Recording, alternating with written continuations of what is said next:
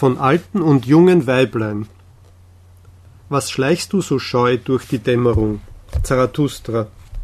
Und was birgst du behutsam unter deinem Mantel? Ist es ein Schatz, der dir geschenkt, oder ein Kind, das dir geboren wurde? Oder gehst du jetzt selber auf den Wegen der Diebe, du Freund der Bösen? Wahrlich, mein Bruder, sprach Zarathustra, es ist ein Schatz, der mir geschenkt wurde. Eine kleine Wahrheit ist's, die ich trage aber sie ist ungebärdig wie ein junges Kind, und wenn ich ihr nicht den Mund halte, so schreit sie überlaut. Als ich heute allein meines Weges ging, zur Stunde, wo die Sonne sinkt, begegnete mir ein altes Weiblein und redete also zu meiner Seele. Vieles sprach Zarathustra auch zu uns Weibern, doch nie sprach er über das Weib.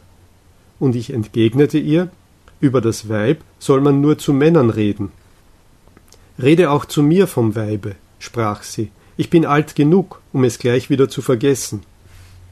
Und ich willfahrte dem alten Weiblein und sprach also zu ihm. Alles am Weibe ist ein Rätsel, und alles am Weibe hat eine Lösung, sie heißt Schwangerschaft. Der Mann ist für das Weib ein Mittel, der Zweck ist immer das Kind. Aber was ist das Weib für den Mann?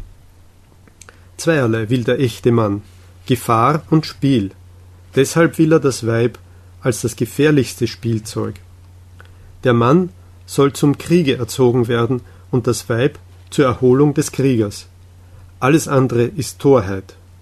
Allzu süße Früchte, die mag der Krieger nicht, darum mag er das Weib. Bitter ist auch noch das süßeste Weib. Besser als ein Mann versteht das Weib die Kinder, aber der Mann ist kindlicher als das Weib. Im echten Manne ist ein Kind versteckt, das will spielen. Auf, ihr Frauen, so entdeckt mir doch das Kind im Manne. Ein Spielzeug sei das Weib, rein und fein, dem Edelsteine gleich, bestrahlt von den Tugenden einer Welt, welche noch nicht da ist. Der Strahl eines Sterns glänze in eurer Liebe, eure Hoffnung heiße, möge ich den Übermenschen gebären. In eurer Liebe sei Tapferkeit. Mit eurer Liebe sollt ihr auf den losgehen, der euch Furcht einflößt. In eurer Liebe sei eure Ehre. Wenig versteht sich sonst das Weib auf Ehre. Aber dies sei eure Ehre, immer mehr zu lieben, als ihr geliebt werdet und nie die Zweiten zu sein. Der Mann fürchte sich vor dem Weibe, wenn es liebt. Da bringt es jedes Opfer, und jedes andere Ding gilt ihm ohne Wert. Der Mann fürchte sich vor dem Weibe, wenn es hasst. Denn der Mann ist im Grunde der Seele nur böse, das Weib aber ist dort schlecht. Wen hasst das Weib am meisten? Also sprach das Eisen zum Magneten. Ich hasse dich am meisten, weil du anziehst, aber nicht stark genug bist, an dich zu ziehen.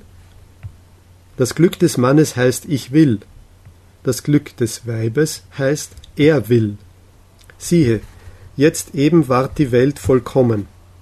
Also denkt ein jedes Weib, wenn es aus ganzer Liebe gehorcht. Und gehorchen muss das Weib und eine Tiefe finden zu seiner Oberfläche. Oberfläche ist des Weibes Gemüt, eine bewegliche, stürmische Haut auf einem seichten Gewässer. Des Mannes Gemüt aber ist tief, sein Strom rauscht in unterirdischen Höhlen. Das Weib ahnt seine Kraft, aber begreift sie nicht. Da entgegnete mir das alte Weiblein. Vieles Artige, sagte Zarathustra, und sonderlich für die, welche jung genug dazu sind. Seltsam ist's.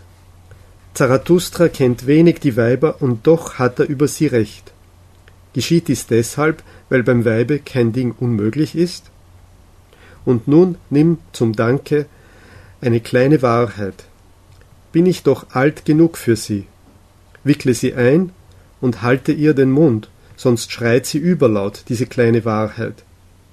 Gib mir, Weib, deine kleine Wahrheit, sagte ich, und also sprach das Weiblein. Du gehst zu Frauen? Vergiss die Peitsche nicht. Also sprach Zarathustra.